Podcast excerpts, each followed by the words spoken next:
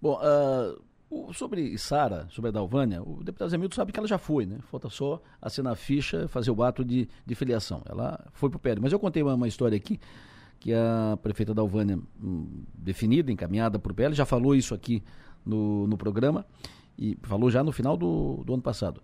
E o vice-prefeito Jandir, pessoa muito ligada à prefeita Dalvânia, eles têm um ótimo relacionamento, o Jandir, Jandir Sorato é o vice-prefeito e é o presidente do partido, o presidente do PP em Sara. E o Jandir estava com a Dalvânia num dia depois daquele conflito, aquele curto-circuito entre o, o ex-presidente Bolsonaro e o presidente do PL, Valdemar Costa Neto. o Valdemar elogiou Lula, o, o ex-presidente Bolsonaro não gostou, disse que isso pode, pode acabar implodindo o partido e tal. Foi um barulho. E o Jandir disse para a Dalvânia: Ô Dalvânia, tu já pensou se agora tu, tu vai para o PL e o Bolsonaro vem para o PP? Ela botou as duas mãos na cabeça, ai meu Deus! E o Bolsonaro já foi do, do PP, né? Mas enfim, é, é, essa, essa operação, essa transição, essa ida da prefeita Dalvânia para o PL, isso é fato consumado, falta só definir a data, anunciar, isso deve ser nos próximos dias, uh, no curso de fevereiro, nesse mês de, de, fevereiro ainda, a filiação da prefeita Dalvânia no PL. Uh, o, o ex-deputado José, o ex-deputado não, o deputado José Milton Schaefer uh, disse também no parlatório de ontem que depois do carnaval ele deve reunir sua base de apoio no sul catarinense, lideranças, aliados das três micro-regiões do sul catarinense, para definir o seu futuro, montar um projeto. Ele avalia a possibilidade de ser candidato a deputado federal. Depois de quatro mandatos de estadual, ele avalia a possibilidade de ser candidato a deputado federal, mas que vai fazer isso depois de uma discussão com todo mundo, vai fazer essa reunião depois do carnaval para encaminhamento de uma decisão. Foi o parlatório de ontem, entre outras tantas, parlatório de uma hora, uma entrevista agradável, leve, parlatório de ontem, uh, ao vivo, primeiro parlatório inédito do ano 2024. 7h42, informação de política, prefeito Salvaro foi ontem à Câmara de Vereadores para marcar, prestigiar a retomada dos trabalhos no Legislativo. Foi a primeira sessão ordinária na Câmara de Vereadores de Criciúma no ano 2024. O prefeito Salvaro fez o seu discurso. No seu discurso, o prefeito Salvaro falou do, do, tempo em que assumiu a prefeitura, né, nesse mandato, a prefeitura estava com um prédio incendiado, estava interditada, e o empenho feito estava com dívidas, não tinha crédito e tal. Lembrou essa, essa situação e falou das obras hoje encaminhadas, colocou no ar um vídeo da, das suas das, das, marcas do seu governo, como os parques e tal, e disse que, mesmo sendo ano, sendo ano eleitoral, ele não vai misturar o seu governo com eleição. Este é um ano eleitoral. O governo vai caminhar aqui e a campanha vai caminhar aqui. Assim será. Nós não vamos misturar, presidente e mesa diretora, senhoras e senhores vereadores a questão do governo com a campanha. Não haverá isto. Vou repetir. De um lado, o governo e as suas ações, as obras em andamento, tudo, e cumprindo rigor, rigor, rigorosamente os ditames constitucionais, o código do processo eleitoral, aquilo que está estabelecido pelo Tribunal Superior Eleitoral. De outro lado, vai caminhar o candidato do prefeito, o candidato do governo, sem misturar as coisas. O presidente da Câmara, pastor Jair, ontem, essa sessão, uma sessão especial né, de, de abertura do, dos trabalhos, ontem falaram apenas o prefeito e o presidente da Câmara e fechou a sessão. O presidente da Câmara fez, uh, fez elogios ao prefeito Salvaro, diz que ele é um prefeito uh, histórico, um visionário e tal e fez um apelo veemente ao prefeito para apoiar o projeto, o processo e o encaminhamento da Câmara de construção de uma nova sede. Prefeito, a Câmara de Vereadores está num prédio comercial. Está aqui aproximadamente quase 40 anos. A cidade cresceu, desenvolveu, e o local não atende mais. Não há estrutura para atender a população, Veja o auditório ali, no máximo 30 pessoas. Não tem acessibilidade. O estacionamento é escasso, até para nós, vereadores, para os funcionários dessa casa. Então, eu venho humildemente, seu prefeito, solicitar ajuda de Vossa Excelência para que nós possamos construir a nossa sede, a sede da Casa Legislativa, da Casa do Povo. É um pedido, é uma solicitação, não só minha, eu acredito que de todos os vereadores, e não só dos vereadores, da sociedade como um todo. Então, gostaria de encerrar essa palavra solicitando isso a Vossa Excelência. Está dito. E o vereador pastor Jair está coberto de razão. De fato, ali a Câmara não está no local adequado e nem apropriado. O espaço não, não, não tem mais condições de abrigar a Câmara de Vereadores, além de estar num prédio comercial que causa transtornos aos, aos aqueles que estão com seus escritórios instalados, clínicas e consultórios ali e tal, não é para ter Câmara de Vereadores ali. Não é para ter Câmara de Vereadores ali. Enfim, quando foi construída lá no início da década de 80, quando foi construída, não, quando foi implantada ali, instalada ali, colocada ali a Câmara de Vereadores, no início da década de 80, tudo bem. Eh, a cidade era outra, as exigências eram outras, a movimentação era outra, tudo bem. Mas o tempo passou, a Câmara cresceu, cresceu, Hoje cada vereador tem dois uh, assessores, tem gabinetes e tá, então a estrutura, a Câmara tem que alugar espaço porque ali foi um prédio, aquele espaço foi comprado, mas agora tem que alugar salas e tal. Então ali a Câmara não cabe mais, está atrapalhando, além de dificultar, inclusive, o acesso da, das pessoas. Uma nova Câmara é preciso. E a Câmara tem recurso para isso. Só que tem uma prática e o prefeito Salvaro tra trabalha isso para que isso continue a, acontecendo, é uma prática de devolver, a Câmara devolve, enxuga as suas contas e devolve 100% das sobras para o Executivo. Devolve porque quer. Devolve porque quer, porque quer atender o, o pedido do prefeito. Porque a Câmara pode utilizar 100% da sua, do seu recurso, as sobras, o que não é para cobrir as, as despesas, a Câmara pode investir na sua nova sede. Esse investimento ela pode fazer. Ela não pode construir posto de saúde, não pode pavimentar a rua, isso não pode por lei. Mas para a sua estrutura, para adequar a sua estrutura, a Câmara pode. Pode fazer. Uh, pode fazer isso, ela pode fazer essa, esse investimento para a construção do novo prédio. Ponto. Mas isso é uma questão que a Câmara vai tratar e agora, no entendimento com o prefeito, o, o, o, o apelo foi feito, vamos saber o, o retorno do prefeito ao apelo do presidente vereador pastor Jair. Maga, bom dia. Bom dia, Delor. Tudo certo? Tudo certo. Ontem, na Câmara, o prefeito Salvaro também fez uma reunião, terminou a sessão, a sessão especial, o prefeito Salvaro se reuniu na mesa, da, na sala da, da presidência, com vereadores aliados. Boa parte do, dos vereadores aliados, a, a mesa diretora e alguns vereadores aliados. Para discutir os discutir essa questão do aumento do número de cadeiras na Câmara de, de Criciúma. Uh, o prefeito Salvaro deu um, um recado, né? deu um norte, uma sinalização. Não levem isso adiante. Aborta a missão. Isso dá desgaste demais. Não vale a pena. Aí vereadores que não, mas pô, agora que a gente já encaminhou, já botou a cara, tal, não, vai, vai, não levem adiante. Desgaste é grande. Não vale a pena. Foi o recado dado pelo, pelo prefeito Salvaro. Até que ponto o recado do prefeito vai ser atendido, vai ser ouvido? O que, que tu tem de informação sobre isso, Maga? Bom dia, Delor. Olha, primeiro que a, a movimentação do, do Clésio Salvaro é, é absolutamente estratégica, né? E ele está correto nesse aspecto de dizer que ah, ano eleitoral vai gerar muito desgaste. Vai mesmo, vai gerar muito desgaste. E quem, quem, quem abraçou essa, essa ideia de aumentar o número de vereadores agora fica exposto, que fica, né? Já, já botou a cara, já disse que queria.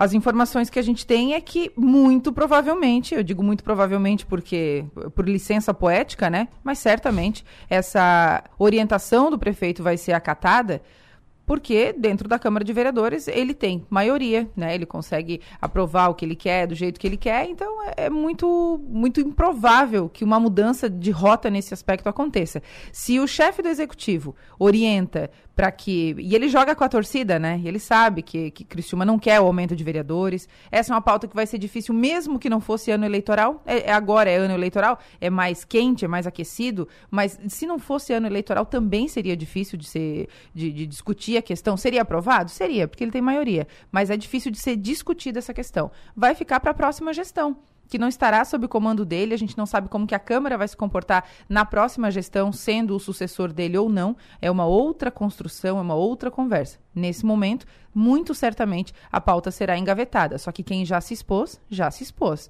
já deu a cara a tapa. E quem eh, defendia o não aumento de vereadores, lucra, entre aspas, com isso, porque já defendia que isso não acontecesse. 7h50, vereador Paulo Ferrarese, muito bom dia. Bom dia, Delor, bom dia, Maga, bom dia a todos os ouvintes da Rádio São Maior. Vereador Paulo Ferrarese, se a propósito, porque agora tem a dúvida, né? De, de, depois da dica, orientação, recomendação do prefeito Salvador ontem na Câmara, fica a dúvida se o projeto vai de fato ser protocolado e encaminhado. Mas se o projeto for protocolado, encaminhado e levado a plenário, projeto que tentaria ou tentará aumentar o número de vereadores em Criciúma de 17 para 21, qual será a sua posição? Bom, Adelor, eu já venho discutindo com lideranças do meu partido, do MDB, da nossa cidade, com o deputado Tiago Zilli, ouvindo as pessoas e tomamos a decisão de ser contra esse projeto se acaso tiver algum vereador interessado, a mesa diretora, alguém interessado a colocar esse projeto do aumento de vereadores na Câmara de Criciúma. Então, sou a contrário porque uh, nós entendemos que não é o momento, Adelor, Acho que vivemos um momento difícil, a nossa cidade está muito bem, muitas obras, mas nós temos muita dificuldade na saúde, precisa de investimentos. É, investir na saúde, nós temos 40 mil pessoas na fila de espera para especialista, nós passamos cinco anos sem angiologista na rede, o médico de varizes, aquele médico que vem atender as, a, a, o problema de varizes das pessoas. Então precisamos investir. Mas foi discutido com o meu partido, com o deputado Tiago Zilli, tomamos a decisão que é, serei contra se esse projeto entrar a, na pauta na, na, Câmara de Criciúma. Então, meu voto é contrário. Perfeito. Falando nisso, falando em uh, eleição, falando em ano, ano eleitoral, ano de hoje, uh, ano que estamos, 2024, tem uma, uma informação aí do, do final de semana, uma especulação de, de bastidores de que o PL estaria conversando com o MDB por uma chapa PL e MDB, a Júlia de candidata a prefeita, com Ferrarese de vice. Isso tem fundamento, vereador? É, não temos conhecimento disso, Adelor. Não tem, temos conversa nenhuma sobre isso. E continuem no pleito como pré-candidato a prefeito. Vamos avançar mais, levar ao conhecimento da nossa cidade, do nosso povo, as necessidades, o que temos que avançar, o que temos que mudar, o que dá para contribuir. É isso que pensamos. Sou pré-candidato a prefeito, se tiver diálogo lá na frente, se tiver conversa, se tiver união, estamos conversando com vários partidos, mas esse é o pleito. Está aí o, o, o, o partido PSD com dois pré-candidatos, então está tumultuando muito, mas eu continuo com pré-candidato e não volto atrás. É isso que nós decidimos no MDB de Criciúma. Vereador Paulo Ferrarese, muito obrigado. O senhor tem bom dia, bom trabalho, obrigado pela atenção. Obrigado, Adelor. Um abraço a Maga, um abraço para todos os seus ouvintes. 753, vereador Manuel Rosenque, muito bom dia. Alô, vereador Manuel, muito bom dia. Oi, bom dia, bom dia, Lenço, bom dia, ouvinte da São Maior. Tudo bem, sempre bom ouvi-lo, vereador. Uh, Prazer, se, meu. se este projeto, que trataria ou tratará da tentativa de aumentar o número de vereadores de 17 para 21, se esse projeto for protocolado, encaminhado e levado a plenário, como é que o senhor vota? Qual será a sua posição a respeito? Olha, Lessa, hoje, hoje é, eu votaria contrário, e tem muitas outras demandas aí importantes, né? Eu considero muito mais importante do que o aumento do número de vereadores no momento. Apesar de legal, né? Enfim, apesar da cidade estar crescendo, enfim, mas eu ainda vejo que mais do que quantidade precisamos de qualidade. E aí tem muita coisa a ser feita nesse sentido. Perfeito. Uh, vereador, o, como é que o senhor está focando a eleição desse ano em Criciúma? O seu partido, qual será o, o encaminhamento, qual é a tendência? Olha, né, eu, nesse sentido, eu vou me permitir, vou me reservar o silêncio, que realmente eu não tenho assim, muito a contribuir, né, porque está tudo muito obscuro. Para mim, está tudo muito obscuro. Eu ainda preciso de mais tempo. Perfeito. Vereador Manuel Rosen, que é sempre bom ouvi-lo. Muito obrigado pela sua atenção. O senhor tenha um bom dia. Obrigado, meu amigo. Obrigado a todos. 7h55, vereadora Giovana Mondardo. Muito bom dia. Bom dia, bom dia, Delor, bom dia a todos os ouvintes. Vereadora, se for levado a voto esse projeto que pretende aumentar, o, o pretende aumentar o número de, de vereadores de 17 para 21, uh, eh, se esse projeto for protocolado, encaminhado e levado a plenário, como é que a senhora se posiciona? Como vota? Delor, primeiro eu preciso dizer que eu não sou porta-voz desse processo, né, desse projeto e desse processo que se discute o aumento de vereadores, mas certamente jamais me dobrarei a defender aquilo que eu acredito. Eu entendo que esse é um processo que, óbvio, não é simples para convencer a comunidade, para convencer a população, mas é nítido que estruturalmente a Câmara de Vereadores tem deficiências que a colocam numa condição de subserviência. Aumentar o número de vereadores, na minha opinião, pode aumentar a chance desse, dessa dominação em torno do executivo sobre a Câmara de Vereadores diminuir, se distanciar. Mas para isso a gente não pode achar que aumentar o número de vereadores vai resolver tudo. A gente tem que discutir que um assessor jurídico da Câmara de Vereadores é cargo indicado do prefeito, que o assessor de comunicação da Câmara de Vereadores é indicado de outro vereador. Ou seja, lugares que são fundamentais para fortalecer ainda mais essa independência são lugares que são de indicação política que isso não pode acontecer, em especial num ambiente que se requer não só independência, que se requer uma, um protagonismo e uma, uma defesa, inclusive juridicamente, né? e é o que se espera. Nesse aspecto, Adelor, acho que o que a gente tem passado no último período, em especial da Câmara, acrescenta ainda que essa falta de uma sede, por exemplo, é falta dessa independência, porque dinheiro sempre teve sempre foi num acordo, numa conversa, para devolver o máximo possível para o prefeito, no combinado da, da, mesa diretora ou do presidente com o prefeito, não com os vereadores, diga-se de passagem. Nesse aspecto, essa, isso que fazem conosco de fazer a gente mendigar estrutura, coloca os vereadores da base do governo, e eu estou aqui numa condição que não precisaria defender o aumento de número de vereadores, tendo em vista que eu sou a única vereadora de oposição firmada e fincada o pé desde o começo da gestão, com muita tranquilidade, porque tudo que eu acho que é importante para a cidade eu aprovo e a gente discute, a gente faz a, a discussão necessária dentro da Câmara. Para além disso, eu não teria, não teria vantagem nenhuma de discutir esse assunto, dado que é um tema polêmico e que a gente sabe da opinião pública.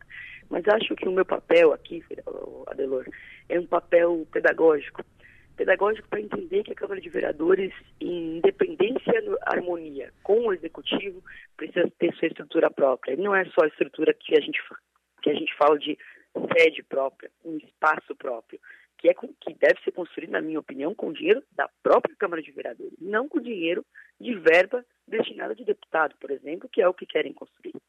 Na minha opinião, a independência só se estabelece com estrutura. Há pouco tempo atrás, se reivindicava os, os vereadores terem gabinete para trabalhar. Não dá para cobrar dos vereadores um trabalho firme, um trabalho independente, um trabalho, aliás, independente da, diga-se de passagem, porque é o que eu faço, mas um trabalho firme, um trabalho que não dependa de cargos comissionados, que é o que é, que é a condição de muitos colegas vereadores, por troca de favores, por, por troca de votos, e é o que acontece muitas vezes. Nessas condições, ter dois assessores e um, um gabinete, infelizmente, não é a estrutura que, comporta, que deveria comportar Criciúma. Criciúma tem condições para muito mais. Não tem uma sede, não tem uma estrutura jurídica de cada gabinete, não tem condições especificamente para enfrentar esse poder que o Executivo estabelece sobre a Câmara de Vereadores, impõe que o aumento de número de vereadores possa ser um dos caminhos mas sozinho ele também não vai mudar essa relação de, de dependência e de subserviência que muitas vezes a Câmara se estabelece ali. A senhora vota a favor? Votaria a favor, certamente. Perfeito. Vereadora, muito obrigado, tenha um bom dia, bom trabalho. Um grande abraço, Delor, e fico sempre à disposição. Perfeito. Vereadora Giovana Mondardo, que se o projeto for levado a plenário, ela vota a favor do aumento do número de, de vereadores. Mas a, a, argumentação toda da vereadora, que evidentemente que respeitamos, é a sua opinião e ninguém é dono da, da verdade, né? Respeito absoluto pela posição de todos, mas o argumento todo da, da, vereadora também reforça a tese que sustentamos aqui de que o problema da Câmara de Criciúma não é número de vereadores, é postura. postura. Independência, autonomia. Isso independe de 10, 20, 5 ou 30 vereadores. É postura. Maga. É, eu, eu, fiquei surpresa com o, o, voto, o voto, né, o suposto voto da vereadora, no sentido de que se o proje projeto fosse apresentado, ela votaria favorável, é, justamente por isso, porque quando a gente fala de Câmara de Vereadores de Criciúma com 17 pessoas que muito, e ela sendo a única que se coloca, que se declara como sendo de oposição, mesmo que muitas vezes ela tenha dito eu não sou oposição, enfim, ela é, ela faz esse trabalho dentro da Câmara e fora dela também. É, a gente olha o quanto a gente precisa avançar nessa discussão o, a estrutura da Câmara de Vereadores em si, enquanto gabinete, estrutura jurídica e tudo mais, eu, eu, acredito que seja uma conversa paralela. Hoje, se tratando especificamente de aumento do número de vereadores e o quanto isso vai. e que imagem essa Câmara vai projetar para a sociedade, é algo que a gente não pode ignorar. Né? O, o, número de eleitores de Criciúma, as pessoas que votam e que elegem esses vereadores, parecem é, colocadas de fora desse debate, colocadas de fora da conversa, como se só os partidos definissem os encaminhamentos possíveis. Não, a sociedade precisa ser ouvida, as entidades organizadas precisam ser ouvidas. E, até o momento, não ouvi ninguém, é, né, externamente, para além da Câmara de Vereadores, não ouvi ninguém que seja favorável ao aumento do número de vereadores. Não nesse momento, não nessa configuração. Esse é o momento para se discutir, de fato, concordo com a vereadora, no sentido de subserviência. Acho que sim, isso sim precisa ser discutido. Esse não é um assunto novo. A gente trata disso aqui há um bom tempo, pelo menos desde que a gente pegou essa pauta a, a, com mais afinco, com mais dedicação, a gente tem falado sobre isso. É só observar como se vota na Câmara de Vereadores, o que passa, o que não passa, o que é apresentado, o que é aprovado, enfim, e a gente chega a essa conclusão. Então, assim, é, é, é muito estranho ver que ainda há quem defenda o aumento do número de vereadores no estado em que as coisas estão. Mas a boa notícia é a seguinte: já tem número suficiente para derrotar o projeto no plenário, se o projeto for levado a plenário. Por quê?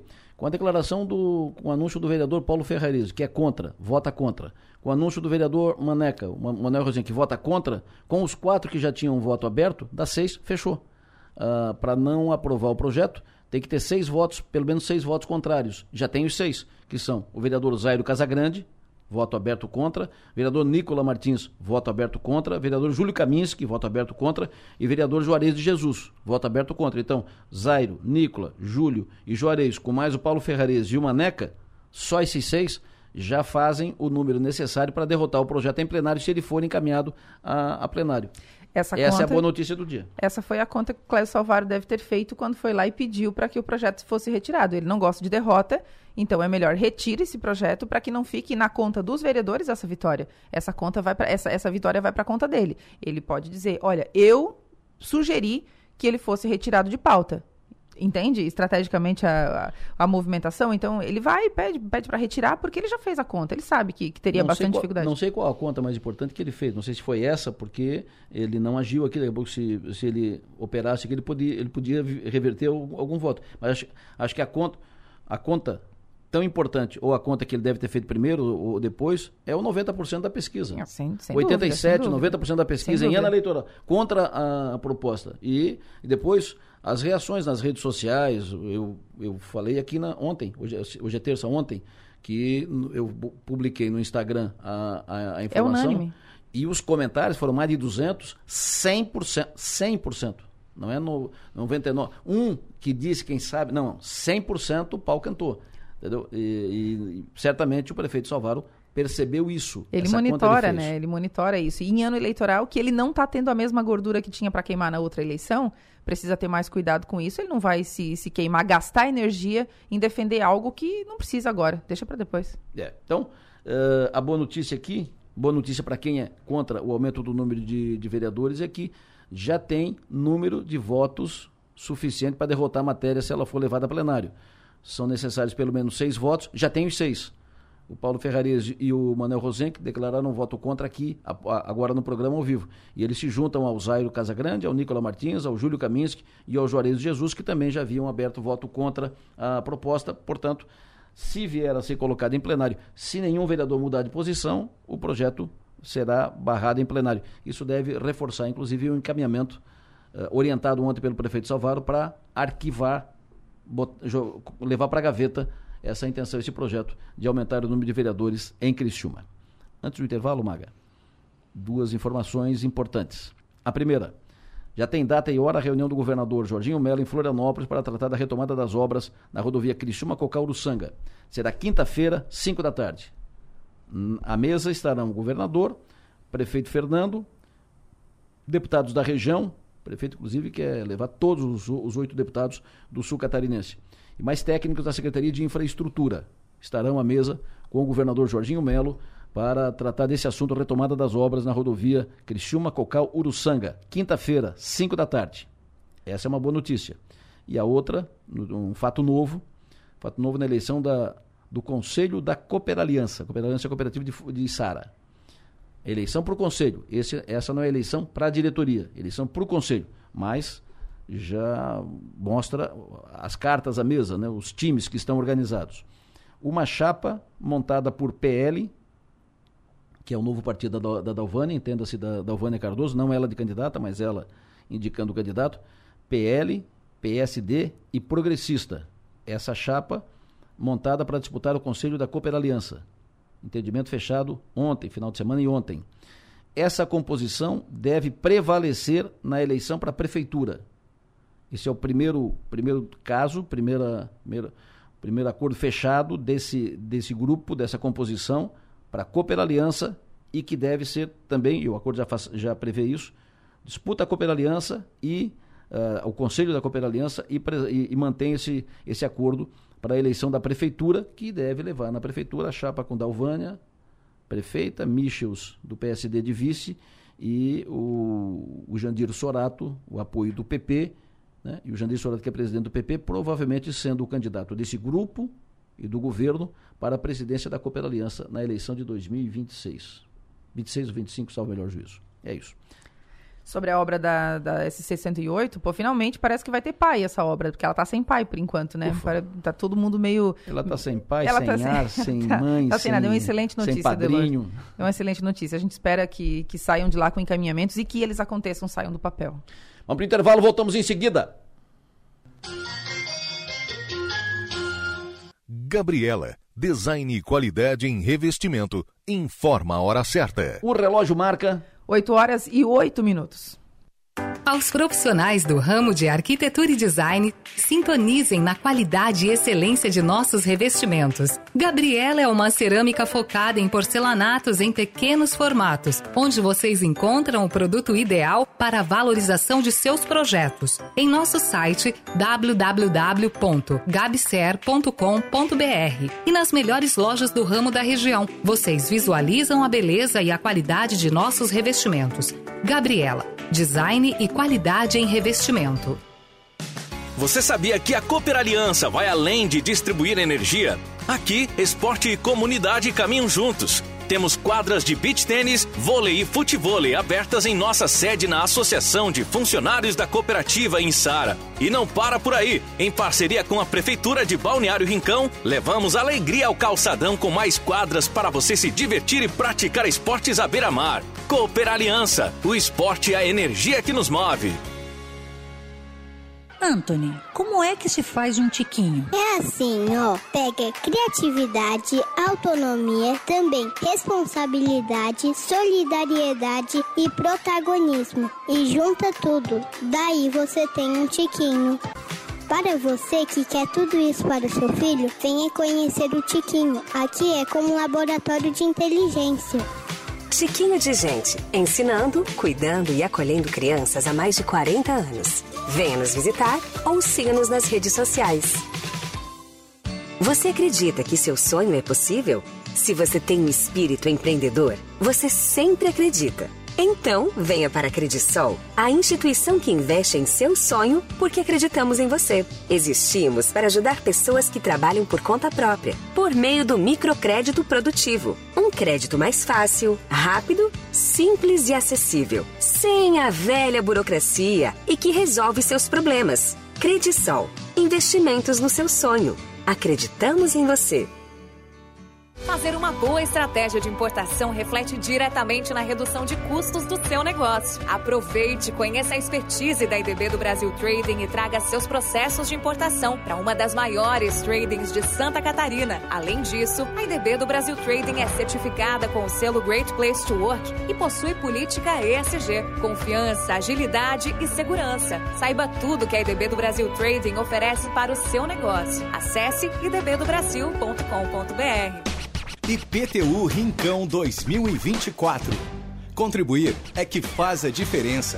Pague seu IPTU 2024 à vista e garanta 7% de desconto ou parcele em até 5 vezes. O prazo da cota única ou da primeira parcela é até o dia 10 de fevereiro. Consulte condições, retire sua guia de pagamento e esclareça dúvidas no site da Prefeitura ou na central de atendimento. Prefeitura do Balneário Rincão. Entre investir o seu dinheiro e aproveitar a vida, fique com os dois. Invista no seu bem-estar e na valorização do seu patrimônio. Invista com a construtora LOX. Para quem gosta de morar com a facilidade de estar próximo a tudo e adora o charme do Pio Correia, o Residencial Dresden é perfeito. Um projeto moderno, com tecnologia e ótimo aproveitamento dos espaços. Visite o plantão de vendas na rua Vidal Ramos. Construtora LOX. Você não pode perder. A tomada de Laguna 2024 está chegando. De 13 a 30 de março, Laguna revive a história de Anitta e Giuseppe Garibaldi. Uma grande produção com mais de 500 pessoas envolvidas. Atores de novela, batalhas épicas, som e luzes que vão provocar fortes emoções. Adquira seu ingresso para a maior encenação épica da história no site minhaentrada.com.br. Realização: Instituto Cultura Anitta. Patrocínio Celesc. Apoio Governo do Estado, Fundação Catarinense de Cultura e Prefeitura de Laguna. No Bistec tem alta qualidade, produtos exclusivos, muita facilidade e ofertas incríveis. Olha só, abacate ou goiaba vermelha 4,97 o quilo, cebola 4,49 o quilo, coco seco inteiro 3,97 o quilo, melancia pingo doce inteira ou limão Tahiti 2,97 o quilo, ovos bandeja com 30 unidades 15,99. Estamos esperando por você. Bistec, você vai se surpreender. Escritório de Cobrança Victor Casagrande. Há 56 anos, recuperando crédito em todo o território nacional. Sucesso em cobrança. Entre em contato pelos fones 3046 4343 ou 996 466903. A Vinox Tramontina quer tornar a sua experiência de compra em algo único. Por isso possui um ambiente acolhedor e uma equipe preparada para atender todas as suas necessidades. Visite a loja na Rua Coronel Marcos Rovares, 125 e fale com os consultores no WhatsApp 99104 3092. Desperte o bom gosto em você e crie momentos para eternizar o seu lar. Presente nos melhores momentos da sua vida. Você tem com quem contar para pegar a estrada sem filas e estresse no pedágio. Com a tag de passagem do Sicredi, você passa direto nos pedágios e estacionamentos credenciados, até mesmo em shoppings com débito direto na sua conta. Assim você aproveita os momentos especiais com a família ou ganha tempo nos deslocamentos a trabalho. Sabe o que é ainda melhor? A tag do Sicredi pode nem ter custo para quem é associado. Saiba mais e peça a sua agora pelo WhatsApp ou na sua agência. Afinal, no Sicredi não é só dinheiro, é ter com quem contar. Programa Adelor Lessa. Oferecimento. Construtora Locks, Bistec Supermercados, Nações Shopping, Triângulo Segurança, Unesc, Unimed, Librelato, IDB do Brasil Trending, Sicredi, Cooper Aliança, Sublime Persianas. 8 horas e 14 minutos, 8 e 14. Daqui a pouco o Márcio Sônico repete a previsão do tempo para as próximas horas, próximos dias, para o carnaval aqui na região. Agora temos dois convidados. Apresente-os, Maga, fique à vontade. Deixa comigo, Adelor. Deixa que eu conheço esses de outros carnavais. Está com a gente no estúdio o Lucas Campos, que é assessor parlamentar da deputada Ana Campanholo. Que já foi frequentador do... dessa mesa aqui, desse debate, dessa sala aqui, de, desse estúdio, sou maior aqui. E que para trazê-lo trazê-lo aqui só se for no programa do Adelor, porque quando eu convido não tem agenda. e o doutor Henrico Bianco, é, que os dois estão aqui para falar para a gente sobre um congresso que vai acontecer em março em Balneário Camboriú. Fala, é Lucas, aí. que congresso é esse? Bom dia, prazer bom, Bom dia. Henrico, bom dia, prazer recebê-lo. Bom dia, Dolor, bom dia, Maga. Bom, o Dalor, primeiro não posso deixar dizer que isso aqui é um prazer inenarrável estar aqui na São Maior, contigo, com a Maga, são meus amigos, né? A gente tem uma história aqui na São Maior, né? Eu participei praticamente quase 18 meses aqui, um ano e meio, Isso. do debate aberto meio-dia. Era um debate bem democrático, bem legal. Era, era, era muita, muito obrigado, mas era, mas era democrático, sim. Então a gente fica feliz de estar aqui mais uma vez, voltando a casa. Bom, o Congresso APAS, o Adelor, Mag, queridos ouvintes, é um congresso que que surge na, na ânsia assim, do movimento brasileiro político, social, quando a gente fala política aqui, não exatamente na política partidária, mas no que é a sociedade em si, né? É, sobretudo para é, trabalhar alguns pontos das pautas que regem a, enfim, a sociedade inteira, né? não exatamente de um espectro político. Então nós precisamos, com o APAS, é, formar algum, algum certo de pensamento né, para que haja o debate sincero, não só entre uma ala ou outra de algum, de algum lado ideológico. Então, o nosso intuito é, é trazer grupos de trabalho para que esses grupos de trabalho possam sim fomentar uh, o que vai ser o tom dos próximos anos no debate público, né? Então, a democracia está aí, ela tem que ser respeitada e vivida. Uh, então, o APAS vem para isso, para trazer algo inédito, diferente daquilo que já tem sido feito não só nos congressos da direita ou da esquerda, mas eh, de maneira geral uh, no debate público mesmo, tá, Delor? Então a gente procura isso, procura uh, levantar essas pautas que são muito caras a nós, todas elas, né, que, que regem a nossa sociedade. Então, mais ou menos é isso que a gente vai, a gente vai explicar um pouco mais ao longo do programa. Henrico, eu queria entender como que vai funcionar o Congresso. O que, que vai ter no Congresso? Quais são os, os assuntos que serão abordados? Ele é aberto para todos? Direita, esquerda, o pessoal que está no muro ainda? Como é que é? Como é que vai funcionar? Maga, é o seguinte.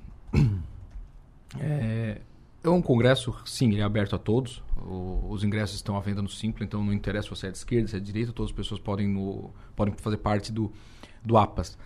A nossa intenção com esse congresso era fazer um, um, um trabalho de produção porque é muito comum que esses congressos políticos, sejam de esquerda, de direita, eles sejam eles é, degenerem em micareta.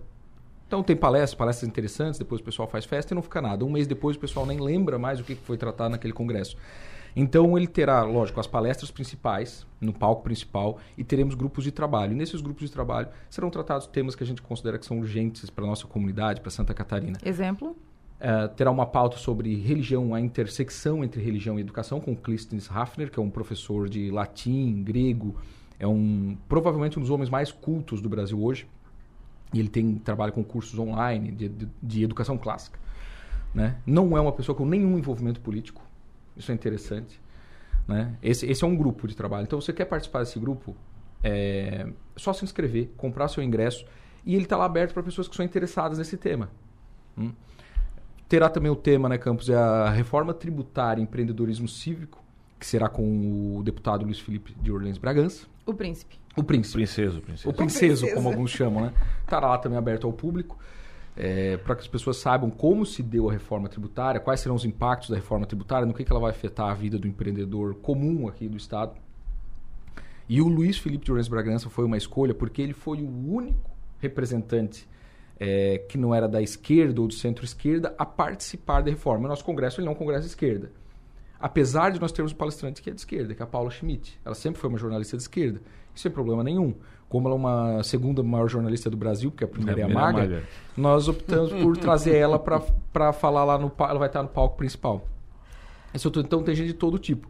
Mas como nós queríamos dar voz a alguém que entendesse de reforma tributária, porque a verdade é que a direita, centro-direita, os bolsonaristas, eles foram todos pegos com a calça na mão, eles não entenderam o que aconteceu de reforma tributária. Estão aí é, falando coisas que não são verdades, é, com medo de alguns impactos que não, não existirão, a gente sabe que não vai ter. E como que esse debate da reforma tributária, que talvez era o mais urgente em termos de econômicos para o Brasil, se deu sem que ninguém soubesse. E o príncipe vai estar lá para tratar sobre isso. E qual, a leitura que, e qual a leitura que o senhor faz do, da reforma tributária? Tem muitos pontos ruins. O desenho o dela. tributarista, só vocês entenderem. O, o desenho dela inicial, quando a, gente, quando a, gente, começou a acompanhar lá em 2011, 2012, o projeto que era o deputado Howley, que entrou no lugar é, do, do Dallagnol, É, era, era, um desenho interessante, né? Mas foram, foram, colocados alguns jabutis ali, por exemplo, a centralização da reforma, a questão do imposto sobre pecado, que já existia, mas agora está institucionalizado de uma maneira um pouco mais agressiva. Então tem muitos pontos ruins, assim, que colocaram um desenho que era bom, que era uma simplificação. O Brasil precisava dessa simplificação. Isso era unânime. Ninguém tinha nada contra simplificar. Mas no meio do caminho foram colocando algumas coisas que são ruins. Por exemplo, o imposto sobre herança é, em muitos estados vai encarecer. Em Santa Catarina não, porque nós já temos a alíquota até de 8%. Agora tem uma autorização constitucional para que essa alíquota vá até 8%. Num estado como São Paulo, que cobrava 4%, vai ter um impacto forte. E os governos são imoderados na instituição dessa alíquota. Por que são imoderados, Adelor? Porque no Brasil é mentira que não tem imposto sobre herança. Tem imposto sobre herança sim e sobre a classe média baixa. A classe média baixa paga imposto sobre herança.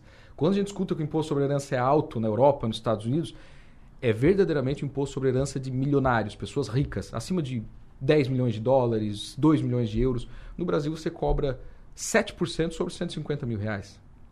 Quer dizer, o que é uma casa de 150 mil reais em Santa Catarina? Uma, passou de 150 mil reais, cobra um imposto de 7%. Então, é, essa é... autorização de 8% agora que vai ser nacional, hum. ela vai ter um impacto muito forte na classe média baixa. Não vai pegar sobre os ricos, que é uma falácia que estão falando aí. Essa, da, essa, essa, regra agora aprovada na, na, reforma tributária não pega os ricos milionários? Ainda não. Ainda não. Até a, a Glaze Hoffman falou, essa primeira parte é a racionalização do sistema tributário. O pacote que vai pegar os ricos vem depois. O grosso vem depois. É, né? exatamente. É tipo isso, vem depois. Vai ter uma. Ele, a ideia do PT é que tem uma segunda fase ainda da reforma. Que aí é para pegar o pessoal que tem o bolso mais gordinho. Maga. Vai, vai chegar no, no, nos, nos, empresários de cidades vizinhas, né, Henrico? Vai chegar em ti, Maga. é, me falem dos nomes, de quem vai estar presente nesse congresso. Vamos lá.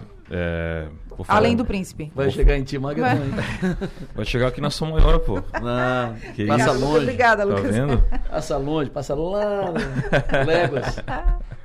Bom, eu vou explicando os nomes, vou falando dos nomes, vou explicando alguns detalhes importantes também. Bom, o Henrique falou do Clístenes, que é um, um grande filósofo também no Brasil hoje, um homem extremamente culto. Mas nós vamos, vamos ser também cientistas políticos, né? Por exemplo, o Silvio Grimaldo, que é o curador da obra do Olavo de Carvalho. E aí sim, um, um, um cara muito mais, é, por assim dizer, é, militante. Quando a gente fala que militante não é o agitador, mas o, o, o cabeça pensante de um movimento, de uma uh, de uma ideia, realmente, alguém que está em algum local fazendo isso, ele, ele é cientista político, tem um jornal chamado Brasil Sem Medo, vai estar tá lá explicando algumas coisas de como funciona mesmo a, a, a, política em si, como é a teoria das castas, como é realmente a sociedade política, né? como é que ela funciona, queira você ou não, naturalmente ela, ela se organiza assim, né? é meio que orgânico. Né? A Paula Schmidt, como falou também já o, o Henrique, é uma jornalista, escreve muito bem, pensamento claro sempre. É, ela já trabalhou no SBT, trabalhou, é, cobriu a guerra no Iraque aquela vez, Oriente Médio, é renomada. Ela trabalhou na TASS, que é TASS. órgão de imprensa oficial do governo russo. É, também tem isso aí. A KGB vai estar junto no nosso, no nosso congresso. É, temos mais quem? Brasosca, que vai comandar o, o, o, grupo de trabalho, esse de debate que nós falamos, junto com este que está aqui na nossa frente, o Henrico Bianco. Tá né?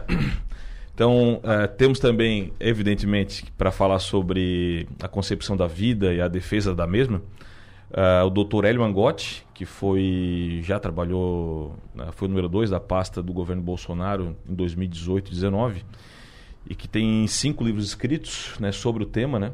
Então, hoje no Brasil, para falar sobre concepção da vida, aborto, esse tema, você precisa falar com o Dr. Hélio. O Dr. Hélio é um é, um, é unanimidade meio que no meio hoje aí acadêmico.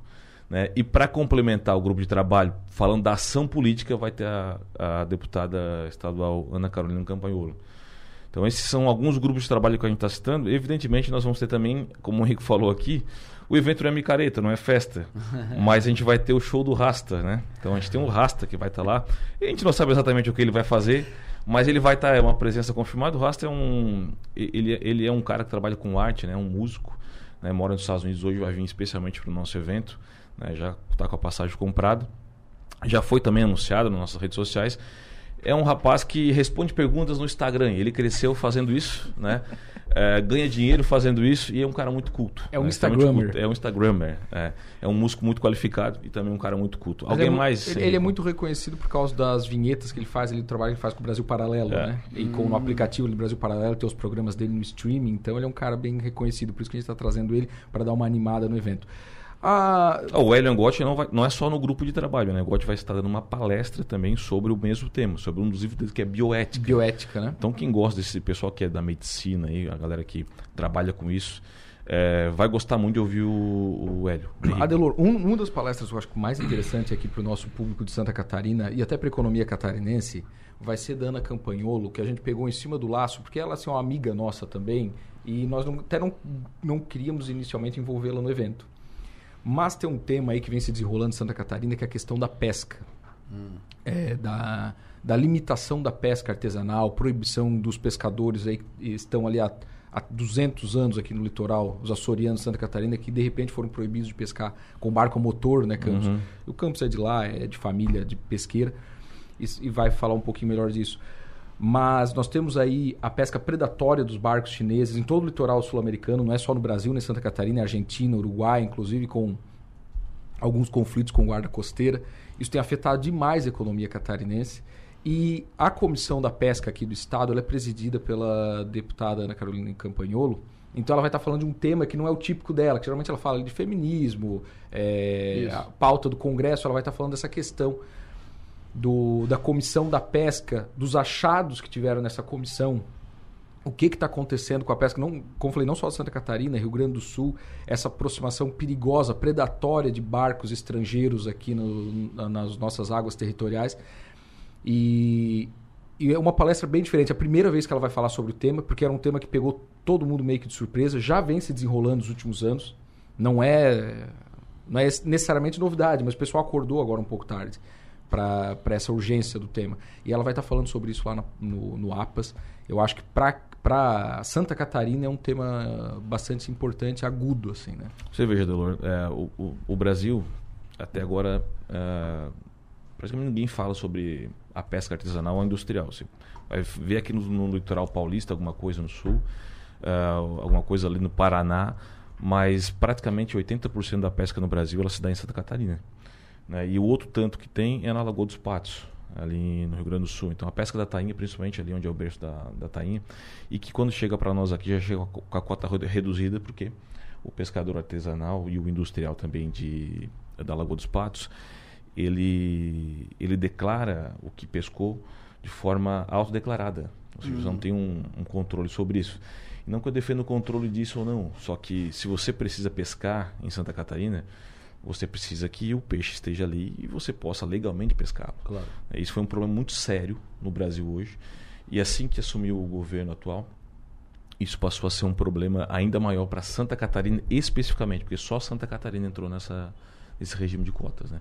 A pesca industrial ela foi proibida totalmente e a deputada Ana Capello, como é de Itajaí, nós todos ali, os assessores, todos praticamente no litoral, nós temos algum, alguma expertise sobre o tema. E os pescadores vêm batendo na nossa porta e dizem, ó, nós queremos pescar, o pe- o peixe está pulando no nosso barco, nós temos que devolver o peixe para o mar. Né? Então, assim, há alguma coisa errada, né? E, e quando nós fomos atrás, o Henrique até cantou essa pedra para nós, ó, é, os barcos chineses, os barcos pesqueiros chineses, podem pescar na milha 201 da nossa costa. Tudo bem, a milha 201 é, é longo, né? Você- é longe do litoral. Agora, quando você vem com um grande barco e deixa os seus botes aí para entrar na nossa milha, então isso fica um pouco complicado. O Uruguai e Argentina já bateram alguns, alguns desses barcos chineses. Né? Então, isso foi uma coisa que aconteceu é, com o atual governo, que foi meio que escancarado e rápido. Né? Parece que é, aconteceu algo e, e a China passou a ter mais visibilidade, mais é, entrada aqui de forma muito rápida e a gente não pode mais pescar. Tem uma, por exemplo, tem um o pessoal não sabe, mas tem um decreto que só falta a assinatura do presidente da República que torna Farol de Santa Marta, Imbituba e o sul de Garopaba como reserva extrativista, ou seja, laguna inteira, grande parte de Imbituba e grande parte, é, a parte inteira de Imbituba e grande parte é, de Garopaba.